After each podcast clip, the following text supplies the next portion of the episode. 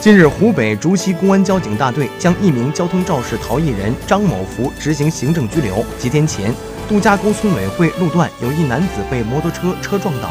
撞伤他的是一辆红色两轮摩托车，车牌号只看清了一和零两个数字，肇事路段只留下了几片鸡毛。民警迅速展开进一步调查，通过调取事故现场附近的二十个监控探头和视频，走访附近养鸡场，结合事故时间。认为竹溪县县河镇一男子有重大嫌疑。据悉，张某福，男，五十岁，以流动收购破烂和贩卖鸡子谋生。当天因清晨雾大，能见度低，避让不及时，造成撞伤行人的交通事故。